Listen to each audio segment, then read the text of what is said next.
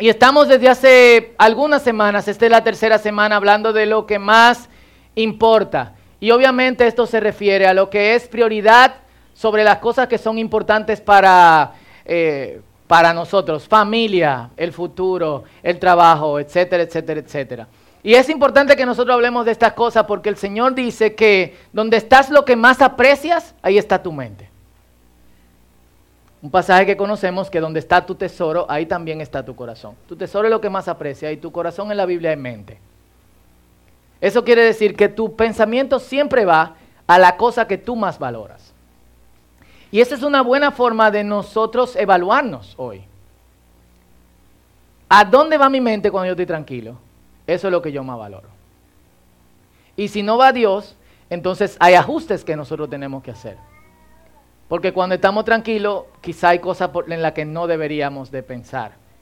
Aún así, lo hacemos. Y hoy yo quiero hablar de futuro. Eh, y me acordaba eh, esta mañana del anuncio de Orange. Algunos de ustedes estaban en pañales cuando Altiz empezaba como Orange aquí en el país. Eh, corten esto, díganle a ellos que manden el dinero del patrocinio. y decía, el futuro es brillante el futuro es Orange. 1999 era eso, señores. Fue mi primer celular, fue de Orange. Tengo ese número hasta el día de hoy. Es el número que yo tengo. Y el futuro fue tan brillante que con ese número llamé a Noelia. Con ese número me le declaré.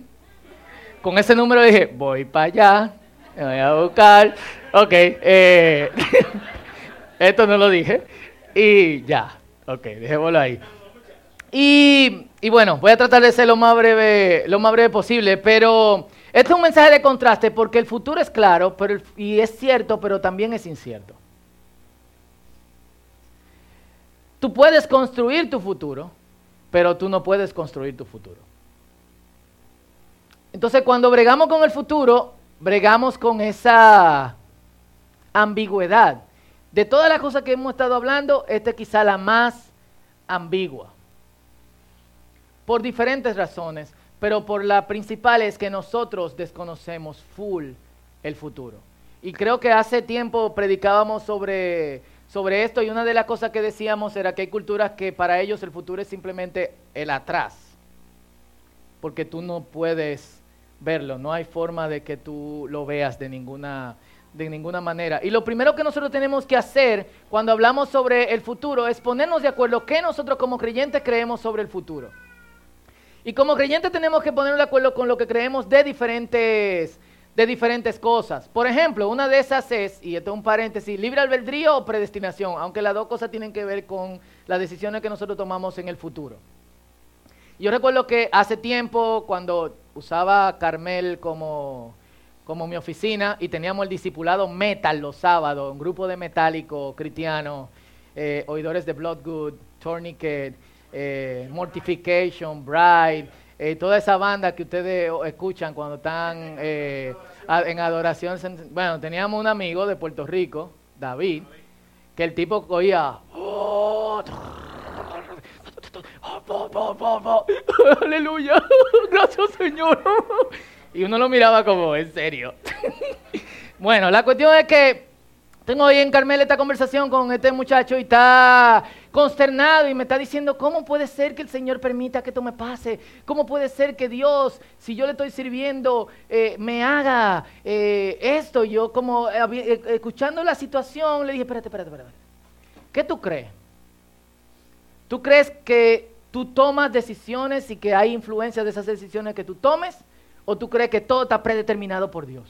No, yo creo en el libre albedrío, yo creo que uno toma decisiones y esas decisiones lo influencian, entonces ya, acepte su responsabilidad. Y vivimos en esa, tenemos que ponernos claro con eso porque vivimos en esa ambigüedad. Casi todo lo que estamos aquí hemos dicho en algún momento, ¿por qué Dios permite esto sobre mi vida? Sobre una mala decisión que hemos tomado. ¿Sí o no? ¿O me equivoco? Y lo mismo pasa con el futuro. Hay dos tendencias pendulares que, son las que uno piensa con respecto eh, al futuro. Y hay cristianos que lo piensan así.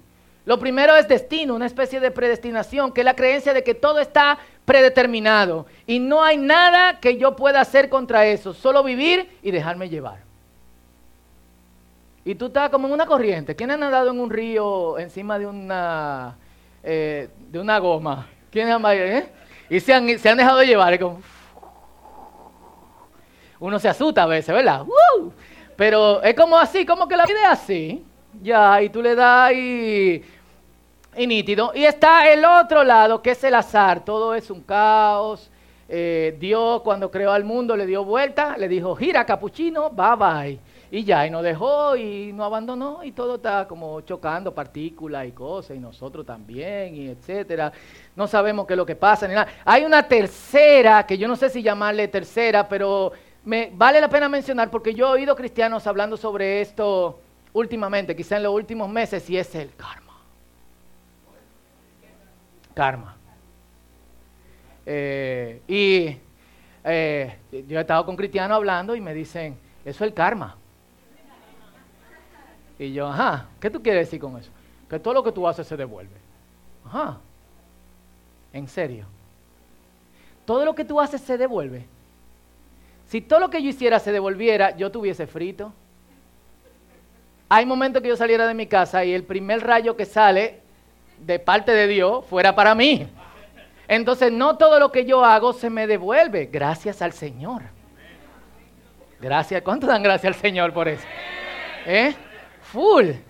¿Eh? Porque hemos sido bastante desgraciados algunas veces. ¿eh? Y en el nombre de Jesús en otras ocasiones. ¿eh? Full.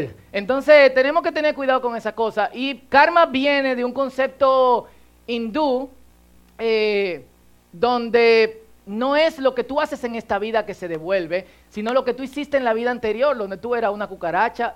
Ojo, no creemos en esto. Para que no vayan a editar esta cuestión y digan, en el círculo, mira lo que pusieron. Karma. Lo que tú eras en otra vida. Fausto cree lo que creí, que tú vivías en otra vida. No. Eh, en otra vida tú eras una cucaracha, un tigre, un gato, eh, un pececito en el mar, una paloma. Y lo que tú hiciste en esa vida se te paga en la vida siguiente.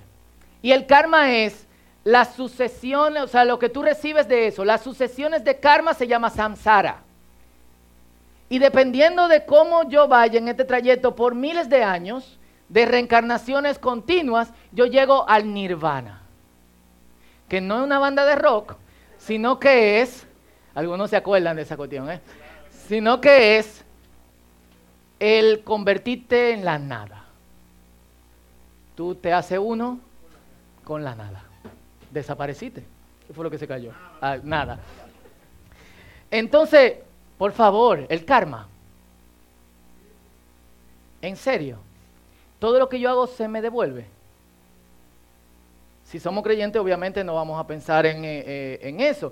Y el asunto de todas estas cosas es, si todo está predeterminado, prearreglado, predicho antes de que, de que vaya a suceder, la vida no tiene ningún tipo de sentido. Y nosotros no podemos decir que tenemos ningún tipo de propósito.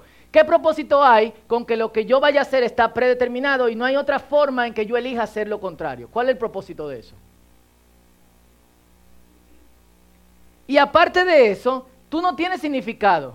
Porque si tú no contribuyes con el mundo, con el sistema, con, la iglesia, con otras personas, que es algo que nosotros buscamos profundamente. La semana pasada estábamos hablando de, trabajo y decíamos que una de las, una de, de, las, de las cosas importantes del trabajo es que nos da significado, porque tú aportas a través de las habilidades que tú tienes. Y hoy como nosotros hacemos el trabajo tan sin pensarlo, porque todo es tan rápido y tan mecánico y tan, eh, tan cuadrado, a veces buscamos cosas que hacer fuera del trabajo para, para que nos brinden significado, incluso dentro de nuestras habilidades laborales. Si tú eres peluquero, tú dices, déjame ir y ponerme en una misión y ponerme la orden de gente que no pueden pelarse ir a pelar a la cárcel. Si tú eres abogado, pues déjame defender a gente que no pueden ser defendidas. Necesitamos esto para tener significado. Si todo está predeterminado, entonces yo tampoco tengo significado. Y no hay nada que yo pueda hacer sino dejarme, dejarme llevar. Y algo importante que dice la palabra de Dios es que Dios no impone su voluntad sobre nosotros. No lo hace. Y de hecho, cuando, cuando Cristo nos promete el Espíritu Santo, nos promete el Espíritu Santo como quién? Un acompañante. Cristo nos dice en Juan capítulo 14, y no se preocupen, le voy a enviar el Espíritu Santo para que ustedes puedan, para que pueda imponer mi voluntad sobre ustedes. No, ¿qué dice? Les voy a enviar, estén tranquilos, no van a estar solos, les voy a enviar el consolador, el paracletos en griego, es decir, la persona que camina y te ayuda a ir por donde tú no puedes ir. Él estará con ustedes y de hecho dice que les mostrará el futuro y lo que yo quiero hacer con ustedes. Entonces Dios no nos ofrece el Espíritu para imponer su voluntad, sino que Dios nos ofrece su Espíritu para que cuando yo diga que se haga tu voluntad, yo pueda realizar esa voluntad ayudado por el Espíritu Santo. ¿Cuántos dicen amén y dan gracias a Dios por eso? Amén y gracias Señor. Es decir, en hacer su voluntad somos asistidos y somos asistidos de tal forma que el Espíritu puede mostrarnos eh, el futuro. En el caso del azar, Dios no abandonó su creación, acabamos de tener la comunión. Y lo que la comunión nos dice es que cuando pensábamos que estábamos indefensos y fritos en nuestros delitos y pecados y que todo lo que hacíamos se nos devolvía, Cristo murió por nosotros. Entonces no puede ser al azar, tampoco. Y mucho menos por karma. Los cristianos tienen que rechazar toda esa cosa, karma, destino, al azar, aunque hay cristianos que son predeterministas. Amén. Pero debemos adoptar lo que las escrituras nos dicen. ¿Y qué nos dicen las escrituras? Que Dios estableció un orden en los tiempos. Y leamos Eclesiastés capítulo 3, versículo 1 al 12. Si me pueden dar un poquito de agua sería aperísimo. Una Coca-Cola también. Eh, no, tampoco así. ¿Te imaginas? Entonces, hermano, Eclesiastés 3 del 1 al 12. Vamos a leerlo. Cuando tenga dicen amén. 3 del 1 al 11 vamos a leer, de hecho. Gracias. ¿Lo tienen? Todos.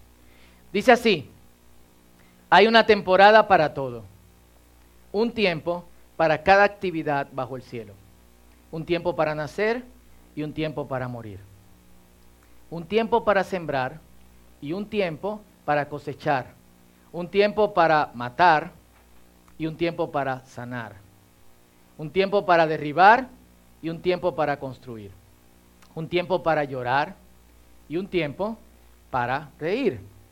Y esto es, esto es importante que nosotros sepamos la dinámica de las cosas. Los que viven llorando todo el tiempo tienen que reírse en algún momento, por Dios, vamos a orar por ustedes. Pero los que viven todo el tiempo está sospechoso porque hay un momento en que hay que llorar. No todo en la vida es como, te voy a dar una sorpresita, como el pitufo sorpresa. Eh, perdón, es que le he estado enseñando a Benjamín eh, con los pitufos. Entonces, vaya. Después, después cuando salga mi libro, Discipulado con los pitufos, se lo... Eh, exacto. Ellos saben lo que son los pitufos. entonces, ¿qué nos está diciendo? Hay un balance, hay un tiempo para estristecerse y hay un tiempo para bailar. En este sentido, yo nunca he entrado a este tiempo de baile, no puedo. No me sale, no tengo, tengo dos manos en los pies, ya. Y dice, un tiempo para esparcir piedras y un tiempo para juntar piedras. Un tiempo para abrazarse y un tiempo para apartarse. Un tiempo para buscar y un tiempo para dejar de buscar. Un tiempo para guardar y un tiempo para votar un tiempo para rasgar y un tiempo para remendar, un tiempo para callar y un tiempo para hablar, un tiempo para amar y un tiempo para odiar, un tiempo para la guerra y un tiempo para la paz. ¿Qué es lo que en verdad gana la gente a cambio de tanto trabajo? ¿Quién se ha hecho esa pregunta alguna vez? Ah, como cuatro gente. Pero full, es como, wow, ¿qué ganamos con esto? He visto la carga que Dios puso sobre nuestros hombros. Sin embargo, y esto es sumamente profundo, Dios lo hizo todo hermoso, todo, para el momento apropiado.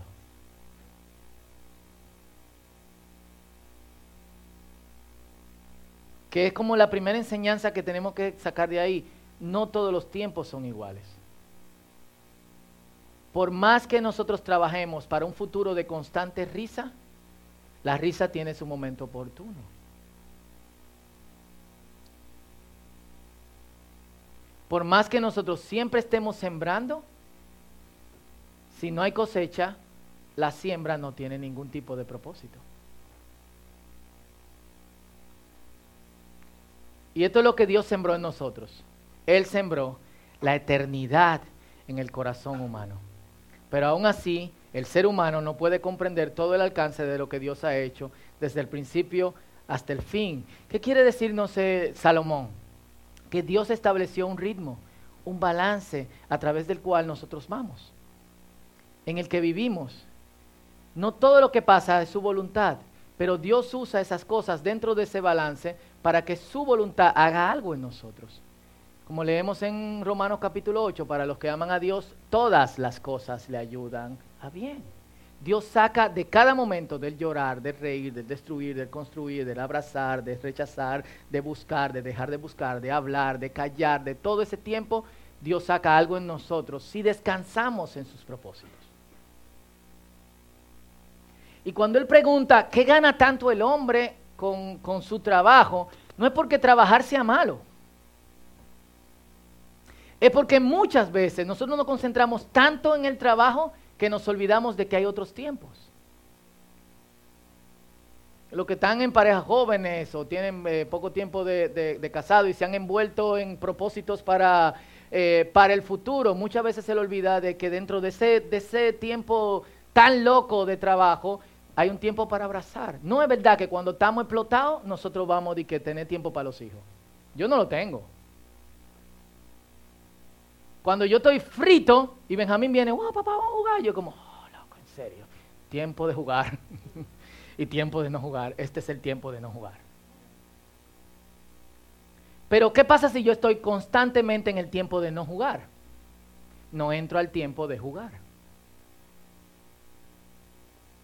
Y por eso un consejo para, para todas las parejas principalmente y para la gente que en un futuro se casará hay momentos en que nosotros doblamos la cantidad de trabajo o la triplicamos con el fin de llegar a una meta. Tiene que haber una meta y tiene que haber un punto donde ese frenético, esa labor frenética de constantemente sembrar pare para poder cosechar.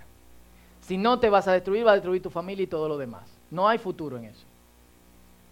Es lo que nos está diciendo el pasaje. Pero sobre todo, cuando dice Dios sembró la eternidad en nosotros, es porque hay algo en todas las actividades de la vida que nosotros hacemos, en descansar, en reír, en llorar, en trabajar y trabajar con gusto, en ganar y recoger de lo, de lo que nosotros hemos trabajado, en las metas que trabajamos duro y conseguimos, en la persona que pasamos tanto tiempo dándole cotorre y finalmente nos casamos, hay un momento, ¿por qué se ríen?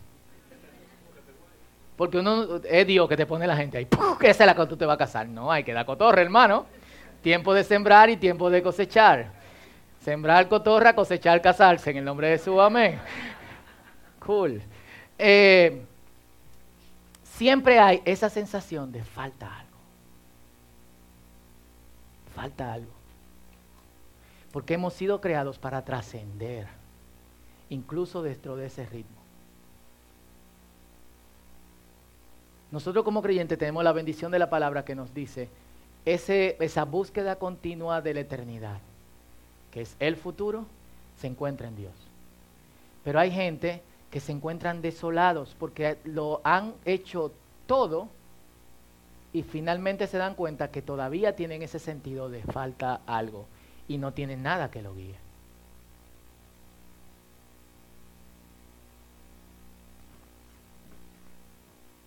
En la mayoría de los casos, nosotros vivimos ajenos a ese, a ese ritmo. De hecho, Jesús critica a la gente de su época por entender el clima, el balance de los tiempos en el ecosistema, pero no entender realmente el tiempo.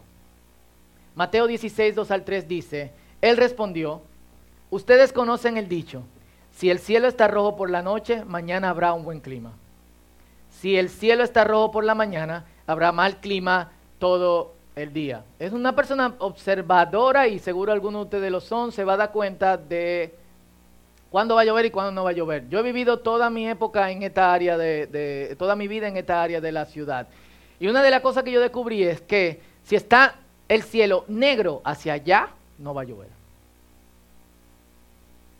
Pero si está negro hacia allá, va a llover.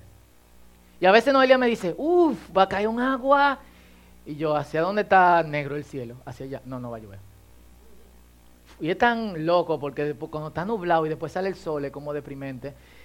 Y a veces me dice, el cielo está oscurísimo, va a caer un agua. Yo digo, ¿hacia dónde está? Hacia allá va a llover. Y Jesús critica eso de la gente de su época y dice, saben, saben interpretar las señales del clima en los cielos, pero no saben interpretar las señales de los tiempos. Y yo pregunto, ¿por qué ellos sabían interpretar el clima. Porque era su trabajo. Eh, ¿De qué ellos vivían? De la agricultura y de la ganadería. Si llovía, no podían trabajar. Si llovía constantemente o si definitivamente no llovía, no podían cosechar lo que se estaba sembrando, ni lo que se sembraba podía llegar a algún punto. Si llovía constantemente, entonces no podían sacar las ovejas. Y si dejaba de llover, las ovejas no podían comer hierba. Entonces, ¿qué le está diciendo? A ustedes solamente les importa el ritmo que hay en el ambiente a causa de su trabajo. Y muchos de nosotros sabemos por nuestro trabajo qué trabajo cogemos si tenemos la oportunidad y qué trabajo rechazamos, ¿sí o no? Hay momentos en que nosotros decimos, yo no quiero hacer eso. Pudiéramos, si pudiésemos decidir, en la mayoría de los casos, los que son eh, empleados, van a, pudiesen decir, no, yo no quiero, yo eso yo no lo hago, porque yo sé en qué va a terminar. En tu área de trabajo, en tu área en la que tú eres experto, tú sabes en qué momento la cosa no va a fluir, en qué momento la cosa va a fluir. Si tú eres vendedor, tú sabes qué, qué, qué cliente está dando vuelta y no va a comprar absolutamente nada. Y después de dos minutos, ¿qué tú haces? Bueno, siga viendo la tienda, hablamos. Se puede ofender, puede hacer lo que quiera y nítido. Si tú tienes tu propio proyecto, tu propio empleo, cuando te llama una gente y te dice, mira, yo quiero hacer esto, esto, lo otro, no sé cuánto, ta, ta, ta, y tú analizas qué es lo que tú dices, no, yo no puedo hacer. Puede ser que te represente económicamente mucho dinero, pero tú has leído el clima y tú sabes que no. ¿Sí o no?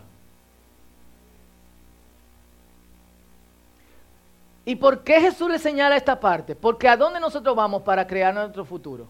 Es al trabajo. Nadie cree que el futuro le va a llegar por suerte. Nadie que está sentado le, cae algo arriba. Nadie dice, yo estaba sentado en mi casa. Bueno, puede haber un milagro, obviamente. Yo estaba sentado en mi casa y me llamaron y me dijeron, tú eres fulanito de tal, y tú haces esto, y tú lo otro. Ah, pues ven para acá, heavy. No, hay un trabajo que yo tengo que hacer. Hay cosas en las que yo tengo que, eh, que crecer. Al punto que el trabajo se ha convertido en un en un ídolo. Y pudiésemos compararlo con lo que el Señor le señala a los israelitas en Isaías 41 del 21 al 22. Dice, expongan el caso delante de sus ídolos. Y voy a brincar al versículo 22. Que intenten decirnos lo que sucedió hace mucho tiempo para que podamos examinar las pruebas. O que nos digan lo que nos depara el futuro para que podamos saber lo que sucederá. No pueden. ¿Y qué es lo que dice el Señor? Yo sí puedo, yo anuncio desde un principio el futuro, yo doy a conocer por anticipado lo que aún no ha sucedido. Yo digo, mi consejo permanecerá y todo lo que yo quiero hacer, lo haré. ¿Y qué pasó con los judíos al no hacerle caso a, esto? Lamentaciones 1.19, después de que ellos son eh, llevados al cautiverio, esta es la forma en que se quejan. Se deshonró a sí misma con inmoralidad, hablando de la ciudad de Jerusalén, y no pensó en su futuro. Ahora yace en una zanja y no hay nadie que la saque. Está en olla, como nosotros diríamos en dominicano muy popular. Pregunto, ¿seguro que eh, no pensaron en su futuro?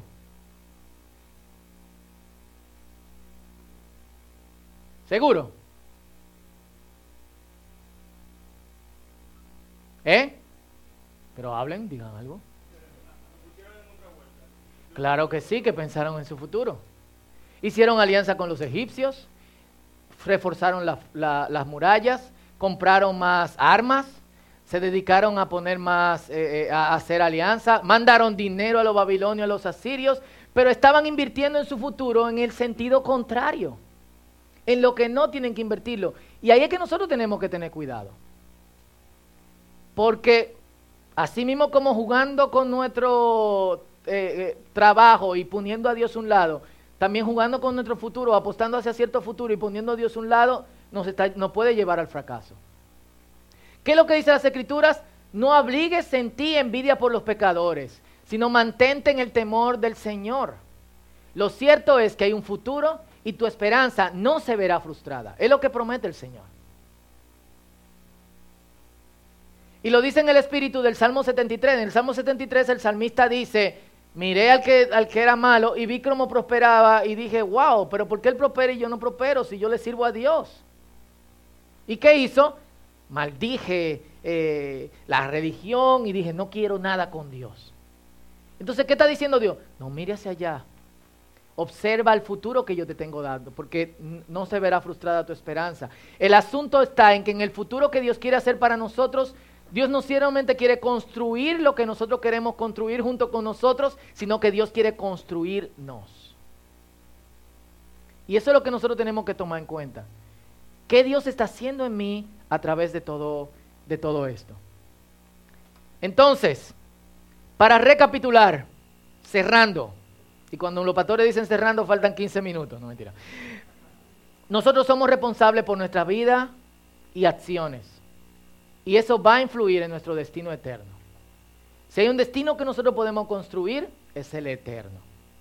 Y tiene que ver con quién nos estamos aliando ahora para nuestro futuro. Dos, deberíamos obviar prácticas fatalistas para saber el futuro. Eso incluye involucrarnos en pseudo proyectos que no tienen ningún fruto, matarnos sin ningún límite, pero también ir a cuestiones que siguen siendo populares en este país. Brujería, lectura de carta, etcétera. Quizá aquí no, pero ¿eh? el loto y todo lo demás. Alguien me dijo, Pastor, ¿puedes jugar a la loto y darle el diezmo al círculo para que compre la casita? Eh, o el horóscopo, hay cristianos que leen el horóscopo. El otro día me dijo alguien, ¿qué signo te es, pastor? Y lo creen, full. ¿Cómo así que, que si no es? esa cosa, hay que cáncer. Si tu madre hubiese dado a luz unos días antes, hubiese sido Leo. Y eso hubiese influenciado tu personalidad, tu actitud y tus expresiones faciales. No son áperas las estrellas. Leo, Neptuno en Capricornio revela que toda esta semana tiene que quedarte en tu casa comiendo helado. Llama a tu jefe mañana lunes en la mañana y dile que eso es lo que tú vas a hacer y que los signos quieren esto, que confíe en ti y Él lo hará. Sigan ahí. Y mucho amor. Coquín decía predicciones astrológicas y horóscopo personal. y lo tercero en todas esas cosas es unámonos al plan de Dios. Porque Dios tiene un plan contigo. Si, no, si, si la cosa no es predeterminada y al azar, hay un papel que tú juegas en todo esto que Dios quiere hacer. Tú lo sabes, tú lo conoces. Porque eso es parte importante de tu futuro y quizás con tus proyectos y con la cosa que tú estás haciendo, estás arruinando el plan de Dios con tu vida. Y te digo por experiencia personal, el plan de Dios es mucho mejor que el plan que tú tienes para ti. Por eso me gustó mucho esta frase de, Henry Nowen, porque yo siento que nosotros estamos avanzando hacia el futuro con cierta ansiedad. Y Nowen dice, tenemos una inclinación natural a querer saber qué, pasará en el futuro. Decimos, ¿cómo será el próximo año? ¿Dónde estaré dentro de 5 o 10 años? No sabemos la respuesta a estas cosas. Y en la mayoría de los casos, solo tenemos suficiente luz para ver el próximo paso lo que tenemos que hacer la próxima hora o mañana. El arte de vivir consiste en disfrutar lo que vemos y no quejarnos de lo que todavía no sabemos. Cuando podemos dar ese paso con la confianza de que tendremos luz para alumbrar el paso que sigue, podemos caminar por la vida con gozo y sorprendido de las cosas que nos esperan. Gocémonos en la luz que llevamos y no pidamos un farol más grande. Básicamente es, abandonémonos en los brazos de Dios. ¿Hay miedo? Sí. Pero el verdadero amor echa fuera el temor. Y en esto consiste en amor, en que nosotros hagamos la voluntad de Dios. Creo que es un buen tiempo para orar y para reflexionar en estas cosas.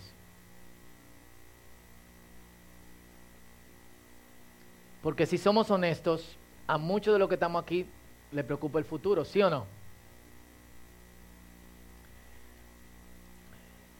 Pero ¿qué tal si pones primero el reino de Dios y su justicia? ¿Qué tal si confías en estas palabras de Jesús? ¿Por qué te preocupas por lo que vas a vestir o por lo que vas a comer? Tu Padre Celestial tiene cuidado de estas cosas. Vive hoy y deja que mañana, el futuro, traiga lo que Dios quiere para tu vida.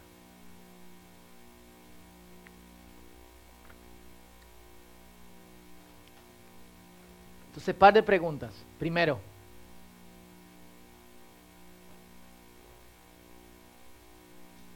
si crees en el destino, o en el azar, o en el karma, suelta eso, manín. Es tiempo de creer en que definitivamente es mejor aliarse a quien conoce el futuro. Porque si bien no todo está predeterminado, Dios puede decirme, por ahí no, coge por aquí. Incluso en su palabra lo promete, dice, te tocarán en el hombro, como diciéndote, ese camino no, sino que toma este camino y todos los caminos conducirán a la voluntad del Señor. Eso no es ápero. Yo quiero vivir así. Pero eso requiere que ahora nos abandonemos en los brazos del Padre. Y no hay mejor lugar, no hay mejor lugar.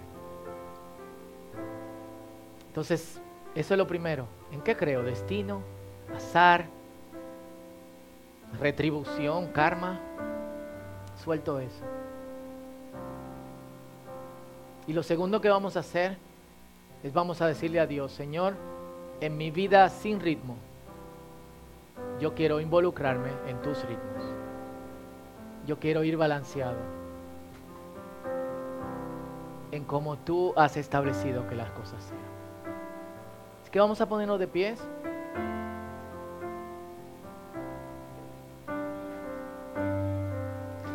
Como esto tiene una parte muy personal, el pensar que yo creo sobre el futuro y el decirle a Dios, hey, yo quiero involucrarte yo quiero involucrarme contigo en lo que tú quieres hacer.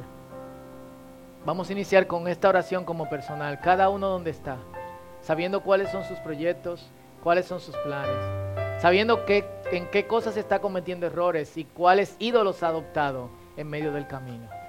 Ore al Señor y le diga, Señor, quiero soltar esa forma y quiero abrazar tu forma. Amén. Este es tu tiempo con Dios.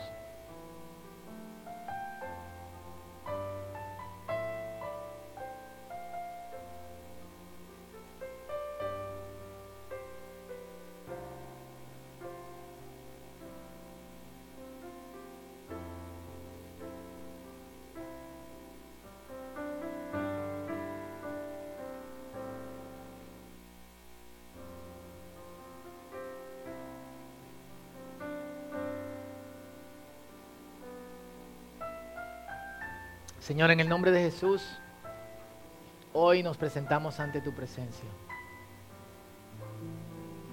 Soltamos el destino.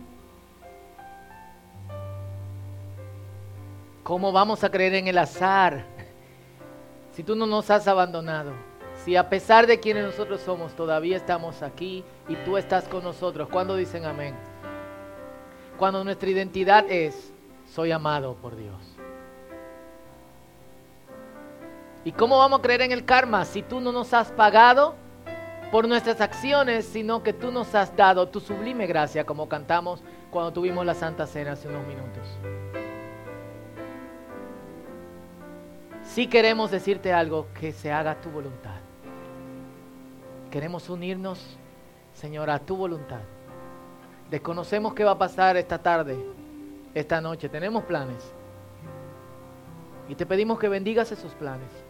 Pero también te pedimos, Señor, porque ahora queremos actuar bajo tu voluntad, que tú nos guíes, Padre, damos la bienvenida a tu Espíritu Santo, nuestro compañero, nuestro consolador, quien nos encamina y como dice tu palabra en Juan capítulo 16, nos muestra cuál será el futuro.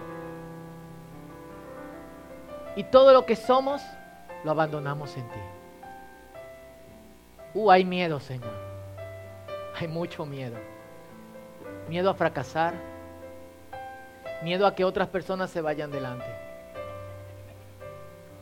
Miedo a que lo que tanto, en lo que tanto pusimos empeño, no se dé. Ayúdanos a soltar el miedo y abrazar tu amor. Ayúdanos a soltar el miedo y abrazar tu amor. Díselo al Señor. Díselo. Y afrontar con valor que tú nos construyes primero para un futuro mejor. Y queremos ser primero la persona que tú quieres que seamos. Y luego vivir lo que tú quieres que vivamos. Toda gloria y toda honra es para ti, Señor. En el nombre poderoso de Jesús y todos decimos, dale un aplauso al Señor y vamos a adorarle juntos así de pie.